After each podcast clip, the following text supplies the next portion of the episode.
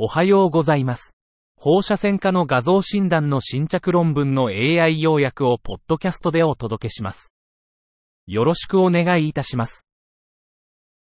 論文タイトル、非協調 CT における低濃度脳静脈動血栓症、静脈内血栓における CT 減衰の時間依存性変化。Hypodense cerebral venous sinus thrombosis on unenhanced CT. Time-dependent change of CT attenuation in intravenous thrombus.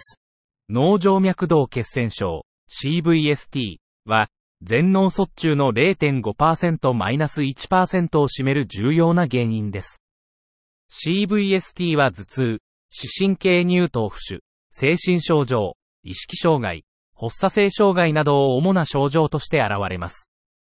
当院で遭遇した症例では、未強化 CT において、急性期を経て亜急性期の上視上静脈動に低吸収域の血栓が確認されました。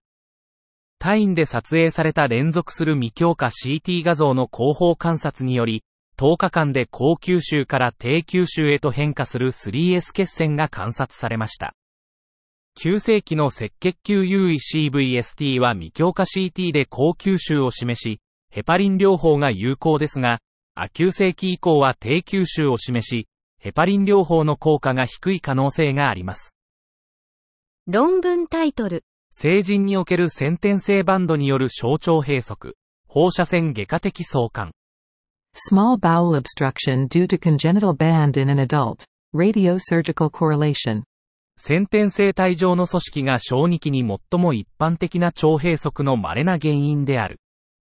若年成人で起用歴なしに腸閉塞症状が2日間進行した症例を報告。CT 検査で小腸閉塞を引き起こす癒着体を確認。回復手術を実施し、手術中所見は回腸を圧迫する先天性体状の組織と一致。本症例を通じて、腸閉塞の珍しい原因と CT の重要性を示す。論文タイトル、過大静脈閉活筋肉腫。Leiomyosarcoma of the inferior vena cava. 過大静脈閉活筋肉腫は、女性に多く見られる稀な悪性腫瘍で、特異的症状が少なく診断が難しい。44歳男性が腹部の広範囲な痛みと腰痛を訴え来院。超音波検査で肝主台と不均一なエコー構造の大きな固形結節を発見。過大静脈閉活筋肉腫の診断は通常手術後に確定し、再発が一般的で化学放射線療法の役割は未確定。唯一の潜在的治療法は血管再建を伴う外科的切除で、5年と10年の生存率はそれぞれ49%と29%。論文タイトル、小児の MRI におけるミエリン損傷の鑑別、アデムの症例から、Myelin insults differentials on MRI in children. In the light of an ADEM case. 急性播種性脳脊髄炎、アデムは、中枢神経系における急速進行性の自己免疫性脱髄疾患である。小児においてより頻繁に観察される希少疾患。本症例は、発熱を伴う下肢の軽度麻痺を示すワクチン接種後の単層性アデム。ステロイド治療により好転し、3年間の追跡調査で再発なし。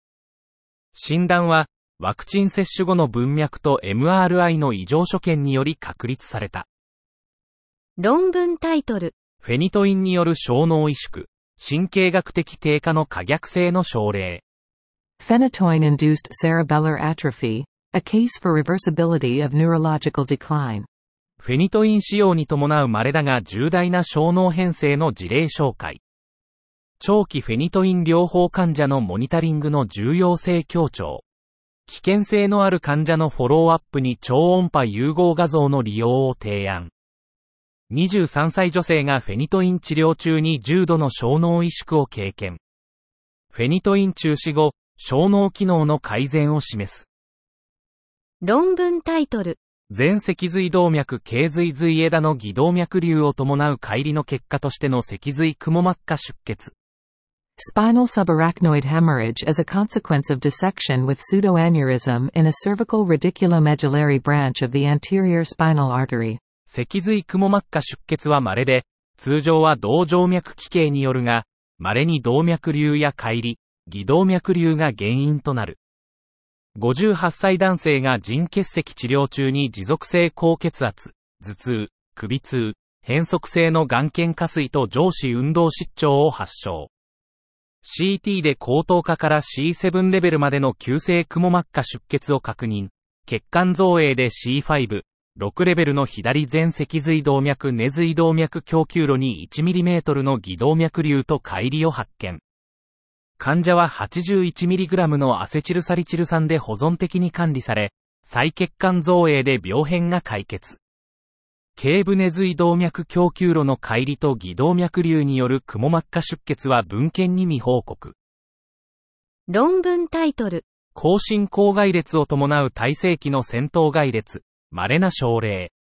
Fetal A calvaria with lateral cleft lip and palate, a rare presentation.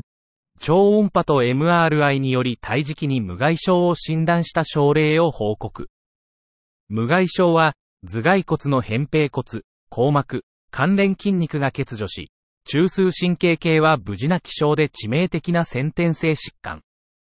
41歳の妊婦が妊娠26週で胎児の脆弱かつ抵抗化した頭蓋を超音波で発見。帝王切開で出産し、2650g の女児が生まれ、無害症と両側性の進学口外列を診断。多職種競技による保存的治療後、生後3週で死亡。論文タイトル。分娩後気境。二つの症例報告と文献レビュー。Postpartum chylothorax, two case reports and literature review. 分娩後乳微鏡は稀な合併症で、しばしば見過ごされる。2例の初産婦が分娩後に胸の締め付けと呼吸困難を発症、共感圧上昇が原因か。リンパ造影で1例に T4 レベルでの漏出を確認、もう1例では確認できず。術後のドレナー治療は優位に減少したが、治療はいずれの症例も完治には至らなかった。文献レビューで8件の分娩後乳微鏡を特定、リンパ造影は治療選択に有用。論文タイトル。中枢神経系原発歩く陰性未分化大細胞リンパ種、症例報告と文献レビュー。Primary CNSALK negative anaplastic large cell lymphoma. A case report and review of the literature. 中枢神経系、CNS、アルク陰性の未分化大細胞リンパ種、アルクルは稀で不明な疾患。68歳免疫脳正常男性が単発の臨場増強病変で発症。CNS 原発のアルク陰性アルクルと診断。文献レビューで遺伝的特徴と多様な神経画像所見を明らかに。この報告は CNS 原発アルク陰性アルクルの理解に貢献し、さらなる研究の必要性を強調。論文タイトル。孤立性神経サルコイドーシス患者における非典型的大脳 MRI 画像所見。Atypical cerebral MRI imaging findings in a patient with isolated neurosarcoidosis. サルコイドーシスは原因不明の慢性肉下主性疾患で、主にリンパ系と呼吸器系に影響します。中枢神経系 CNS の関与はサルコイドーシス患者においては珍しい。本症例では、孤立性神経サルコイドーシスの MRI 所見を報告。疑わしい患者の評価には放射線画像、特に MRI が必要。神経サルコイドーシスの診断は困難で、MRI は CNS の炎症を検出するが特異性に欠ける。論文タイトル。門脈浸潤を伴う肝水腫症疾患。稀な症例の報告と文献的考察。Liver hydatidosis disease with portal vein invasion. Report of a rare case and review of literature. エキノコックスグラヌロサスによる人獣共通感染症である脳胞性エキノコックス症。肝臓と肺が主に侵されるが、門脈侵襲は稀で7例の報告。62歳男性、肝脳胞を偶発的に発見、検査値正常。US、CT、MRI で肝臓の脳胞性エキノコックス症と門脈遠位部の侵襲、側腹血管形成を確認。手術前の経過観察中、発展途上国での医療負担が大きい。論文タイトル、ボツリヌス菌症、後天性免疫不全症候群の初発症状としての肉種の稀な擬態。Botryomycosis. A rare mimic of sarcoma as an initial presentation of acquired immunodeficiency syndrome. ボトリオミコーシスは、主に免疫不全患者に影響を及ぼす、ステフィロコカスオーレウスに関連した稀な肉下種性反応である。皮膚、内臓、軟部組織に症状が現れ、画像上では悪性腫瘍を疑わせる集会状を呈する。25歳男性がエイズ未診断の初発症状として右前腕の軟部組織主流を呈し、MRI で T2 高信号を示した。生検によりステフィロコカスオーレウス関連ボトリオミコーシスと診断され、抗生物質による非手術治療で改善。しかし、エイズの他の症状で患者は死亡。感染が肉種を模倣する可能性があることを示唆。論文タイトル、肝臓における冷凍アブレーション。アイスボールはどの程度正確にアブレーションゾーンを予測するか？Cryoablation in the liver. How accurately does the ice ball predict the ablation zone? 目的。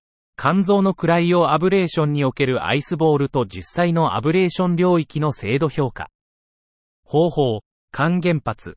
転移性悪性腫瘍のクライオアブレーションを受けた患者を後ろ向きに検討。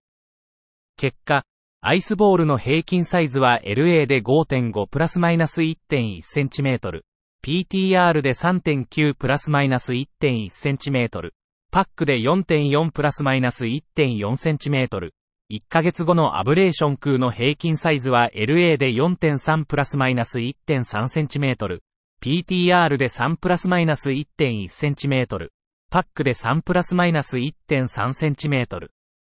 結論。アイスボールはカンクライオアブレーションにおいて、全方向で実際のアブレーション領域を約1センチメートル過大評価。以上で本日の論文紹介を終わります。お聞きいただき、ありがとうございました。